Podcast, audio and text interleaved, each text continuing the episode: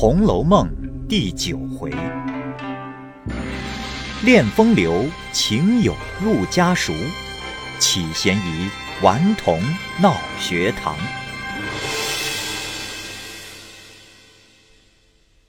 话说，秦叶父子专候贾家的人来送上学择日之信。原来宝玉急于要和秦钟相遇，却顾不得别的，遂择了后日一定上学。后日一早，请秦相公到我这里会齐了，一同前去。打发了人送了信。至是日一早，宝玉起来时，袭人早已把书笔文物包好，收拾得停停妥妥，坐在床沿上发闷。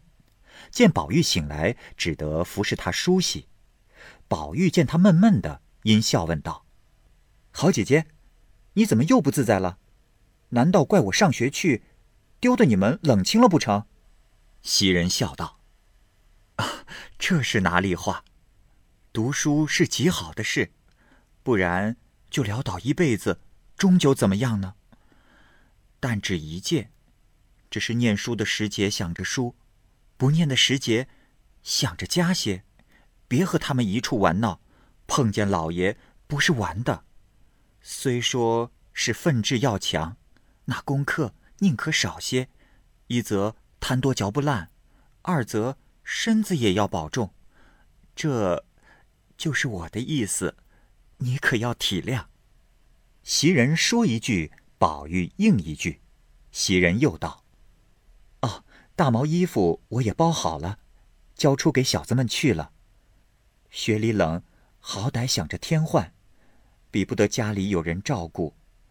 脚炉手炉的炭。”也交出去了，你可着他们添，那一气懒贼，你不说，他们乐得不动，白冻坏了你啊！宝玉道：“ 你放心，出外头我自己都会调停，你们也别闷死在屋里，常和林妹妹一处去玩笑着才好。”说着，俱已穿戴齐备，袭人催他去见贾母、贾政、王夫人等。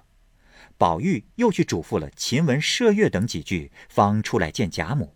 贾母也未免有几句嘱咐的话，然后去见王夫人，又出来书房中见贾政。偏生这日贾政回家早些，正在书房中与相公亲客们闲谈，忽见宝玉进来请安，回说上学里去。贾政冷笑道：“哼，你如果再提……”上学两个字，连我也羞死了。依我的话，你竟玩你的去是正理，仔细占脏了我这地，靠脏了我的门。众亲客相公们早已起身笑道：“老师翁何必又如此？今日师兄一去，三二年就可显身成名的了，断不似往年仍做小儿之态了。”天也将饭时，师兄，尽快请吧。说着，便有两个年老的携了宝玉出去。贾政因问：“跟宝玉的是谁？”只听外面答应了两声，早进来三四个大汉打签儿请安。贾政看时，认得是宝玉的奶母之子，名唤李贵，因问他道：“你们成日家跟他上学，他到底？”念了些什么书？倒念了些流言混语在肚子里，学了些精致的陶器。等我闲一闲，先揭了你的皮，再和那不长进的算账。吓得李贵忙双膝跪下，摘了帽子，碰头有声，连连答应是。又回说：“呃。”格儿已念到第三本《诗经》，呃，什么悠悠鹿鸣，呃，荷叶浮萍，呃，小的不敢撒谎。说的满座轰然大笑起来，贾政也撑不住笑了，因说道：“哼，哪怕再念三十本《诗经》，也都是掩耳盗铃，哄人而已。你去请薛礼太爷的安，就说我说了。”什么《诗经》古文，一概不用虚应故事，只是先把四书一气讲明背熟，是最要紧的。李贵忙答应是，见贾政无话，方退出去。此时宝玉独站在院外，屏声静候。待他们出来，便忙忙的走了。李贵等一面掸衣服，一面说道：“哎，哥，可听见了没有？可先要揭我们的皮呢。人家的奴才跟着主子赚好些体面，我们这等奴才白陪着挨打受骂的。从此以后也可怜见些才好。”宝玉笑道：“哎，好哥哥，你别委屈，我明儿请你。”李贵道：“哎呀，小祖宗，谁敢望你请？只求听一句半句话就有了。”说着，又至贾母这边。秦钟早来候着了，贾母正和他说话呢。于是二人见过，辞了贾母。宝玉忽想起未辞黛玉，因又忙至黛玉房中来作辞。彼时黛玉才在窗下对镜理妆。听着宝玉说上学去，因笑道：“好，这一去，可定是要蟾宫折桂去了。我不能送你了。”宝玉道：“哎，好妹妹，等我下学了再吃饭，或腌制糕子，也等我来再制啊。”唠叨了半日，方撤身去了。黛玉又忙叫住问道：“哎，你怎么不去辞辞你宝姐姐呢？”宝玉笑而不答，一径同秦钟上学去了。原来，这贾家之义学离此也不甚远，不过一里之遥。原系始祖所立，恐族中子弟有贫穷不能请师者，即入此中肄业。凡族中有官爵之人，皆供给银两，按俸之多寡帮助，为学中之费。特供举年高有德之人为署长，专为训课子弟。如今宝琴二人来了，一一都互相拜见过，读起书来。自此以后，他二人同来同往，同坐同起，愈加亲密。又兼贾母爱惜，也时常的留下秦钟住上三天五日，与自己的重孙一般疼爱。因见秦钟不甚宽裕。更又助他些衣履等物，不上一个月之功，秦钟在荣府便熟了。宝玉终是不安本分之人，竟一味的随心所欲，因此又发了脾性，又特向秦钟敲说道：“哎，咱们两个一样的年纪，况又是同窗，以后不必论叔侄，只论兄弟朋友就是了。”先是秦钟不肯。当不得宝玉不依，只叫他兄弟，或叫他的表字金青，秦钟也只得混着乱叫起来。原来这学中虽都是本族人丁与些亲戚的子弟，俗话说得好，一龙生九种，九种个别，未免人多了，就有龙蛇混杂、下流人物在内。自宝琴二人来了，都生得花朵儿一般的模样，又见琴中腼腆温柔。未雨面鲜红，怯怯羞羞，有女儿之风。宝玉又是天生成惯能坐小伏低，陪身下气，性情体贴，话语缠绵，因此二人更加亲厚，也怨不得那起同窗人起了疑，背地里你言我语，构碎谣诼，布满书房内外。原来薛蟠自来王夫人住处后，便知有一家学。学中广有青年子弟，不免偶动了龙阳之性，因此也假来上学读书。不过三日打鱼，两日晒网，白送些束绣礼物与贾带入，却不曾有一心儿尽意，只图交结些契弟。谁想这学内就有好几个小学生，图了薛蟠的银钱吃穿，被他哄上手的，也不消多计。更有两个多情的小学生，亦不知是哪一房的亲眷，亦未考真姓名，只因生得妩媚风流，满学中都送了他两个外号，一号香莲，一号爱玉。虽都有切慕之意，将不利于孺子之心，只是都惧薛蟠的威势，不敢来沾惹。如今宝琴二人一来，见了他两个，也不免权浅羡慕。亦因之系薛蟠相知，故未敢轻举妄动。相遇二人心中也一般的留情于宝琴，因此四人心中虽有情意，只为发迹。每日一入学中，四处各坐，却八目勾留，或设言托意，或咏丧玉柳，摇以心照，却外面自谓避人眼目。不意，偏又有几个华贼看出刑警来，都背后挤眉弄眼，或咳嗽扬声，这也非止一日。可巧这日黛如有事，早已回家去了，只留下一句七言对联，命学生对了。明日再来上书，将学中之事又命贾瑞暂且管理。妙在薛蟠如今不大来学中应卯了，因此秦钟趁势和香莲挤眉弄眼递暗号，二人假装出小宫，走至后院说梯几话。秦钟先问他：“哎，家里的大人可管你交朋友不管？”一语未了，只听背后咳嗽了一声。二人唬得忙回头看时，原来是窗友名金荣者。香莲有些性急，羞怒相激，问他道：“你咳嗽什么？难道不许我两个说话不成？”金荣笑道：“ 许你们说话，难道不许我咳嗽不成？哼！我只问你们，有话不明说。”许你们这样鬼鬼祟祟的，干什么故事？我也可拿住了，还赖什么？先得让我抽个头，咱们一声不言语，哼，不然大家就愤起来。秦香二人急得绯红了脸，便问道：“你，你拿住什么了？”金荣笑道：“呃，我现拿住了，是真的。”说着，又拍着手笑嚷道：“贴的好烧饼！哎，你们都不买一个吃去啊！”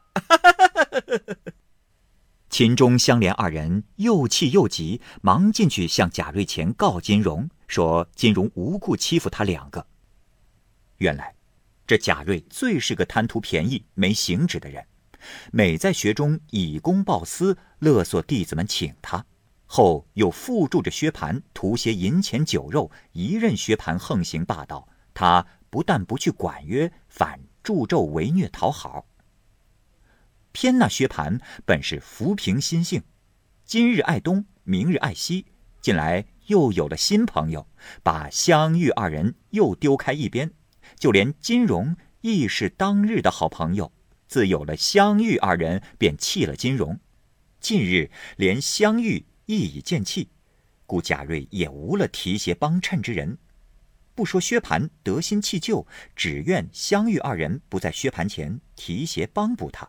因此，贾瑞、金荣等一干人也正在促度他两个。今见秦香二人来告金荣，贾瑞心中便更不自在起来。虽不好呵斥秦钟，却拿着香莲做法，反说他多事，着实抢白了几句。香莲反讨了没趣，连秦钟也讪讪的各归座位去了。金荣越发得意了，摇头咂嘴的，口内还说许多闲话。爱玉偏又听了不忿，两个人隔座叽叽咕咕的撅起口来。金荣只一口咬定说：“ 切，方才明明的撞见他两个在后院子里亲嘴摸屁股，一对一，撅草根抽长短，谁长谁先干。”金荣只顾得意乱说，却不妨还有别人。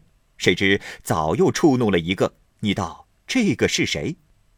原来这一个名唤贾强，亦系宁府中之正派玄孙。父母早亡，从小跟着贾珍过活。如今长了十六岁，比贾蓉生得还风流俊俏。他弟兄二人最相亲厚，常相共处。宁府人多口杂。那些不得志的奴仆们专能造言诽谤主人，因此不知又有什么小人构碎竹窑之词。贾珍想以风闻得些口声不大好，自己也要避些嫌疑。如今竟分与房舍，命贾强搬出宁府，自去立门户过活去了。这贾强外相既美，内性又聪明，虽然应名来上学，亦不过虚掩眼目而已。仍是斗鸡走狗，赏花玩柳，总是上有贾珍溺爱，下有贾蓉匡助，因此族人谁敢来触逆于他？他既和贾蓉最好，今见有人欺负秦钟，如何肯依？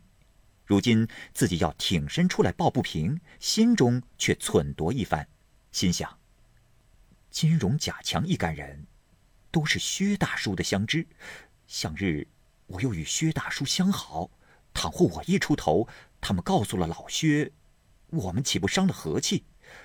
但要不管如此谣言说的大家没趣，如今何不用计制服？又只息口声，又伤不了脸面。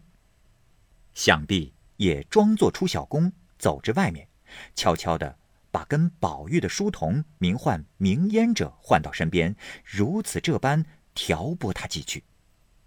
这明烟乃是宝玉第一个得用的，且又年轻不谙世事。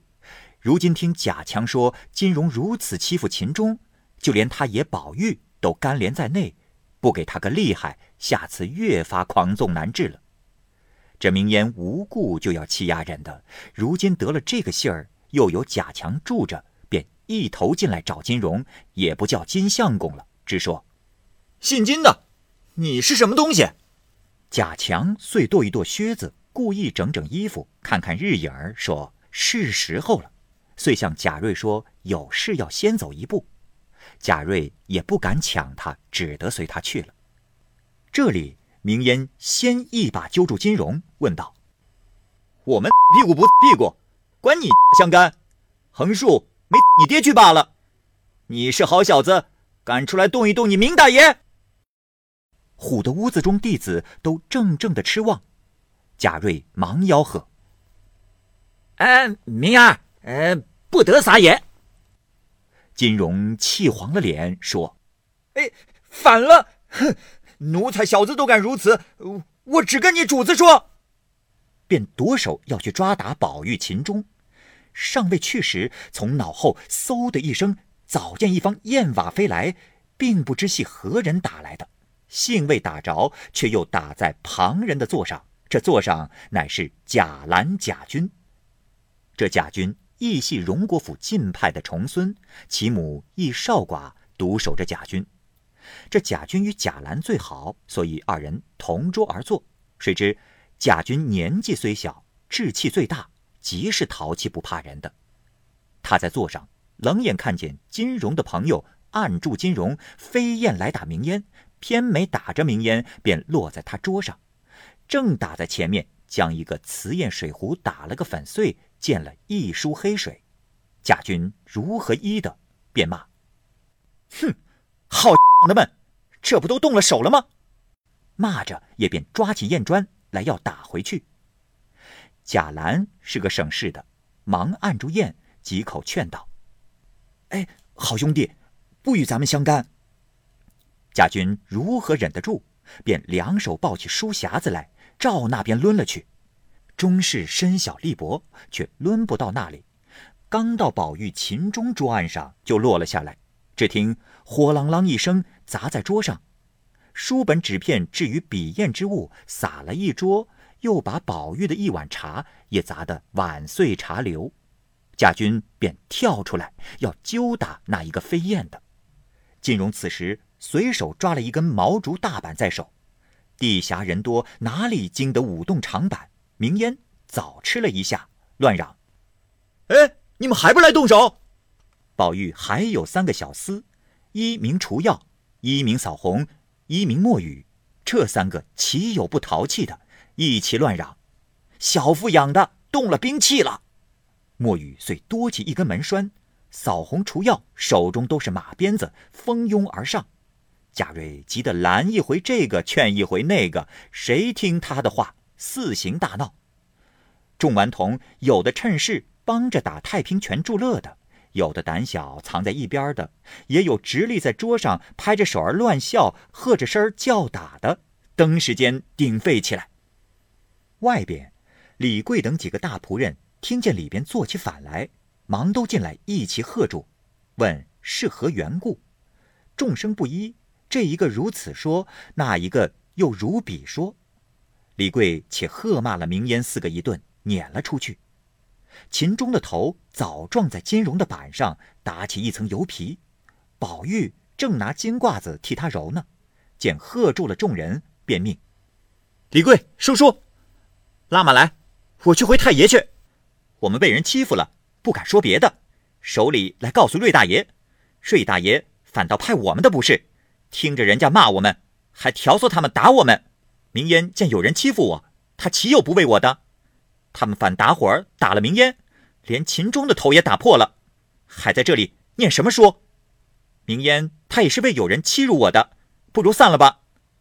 李贵劝道：“ 呃，哥儿不要性急，太爷既有事回家去了，这会子为这点事去聒噪他老人家，倒显得咱们没理。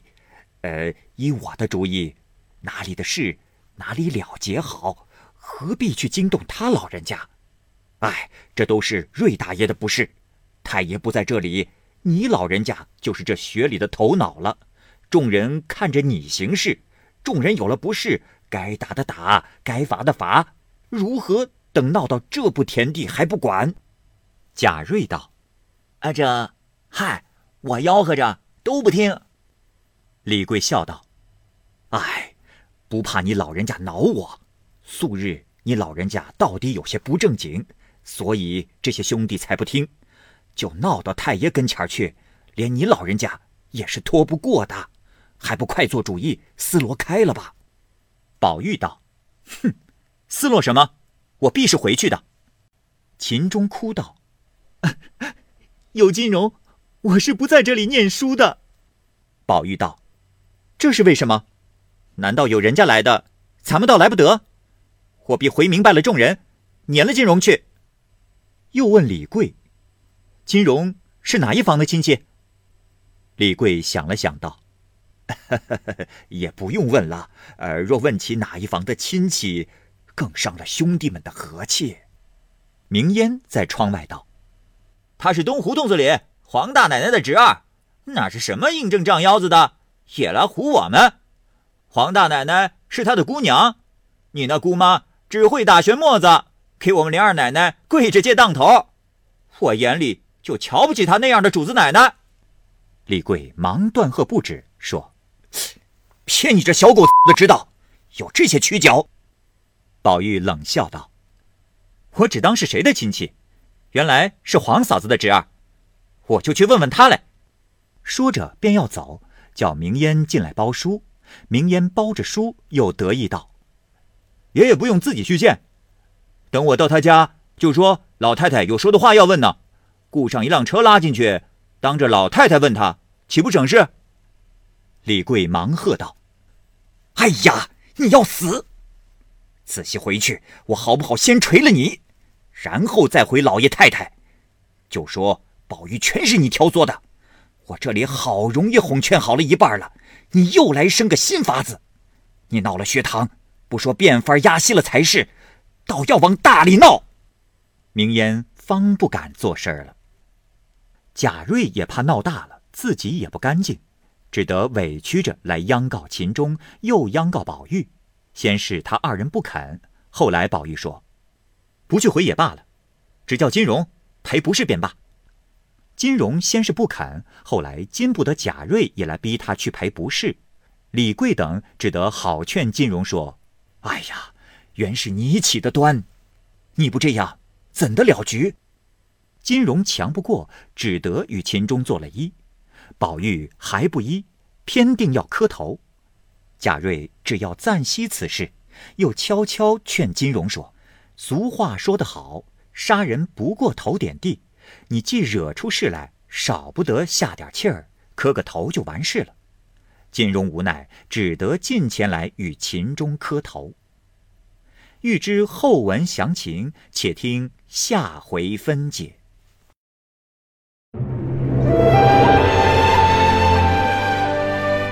好，各位听友，由于时间的关系，我们这期节目就先播到这儿。欲知后文详情，欢迎您关注蚂蚁晒尔，并订阅我播讲的《红楼梦》。另外还有更多精彩的系列故事也在其中，欢迎您关注收听。如果您有什么样的意见或者建议，可以通过下方的留言方式及私信的方式告诉我，我会在第一时间回复您。我是蚂蚁，我们下期节目再见。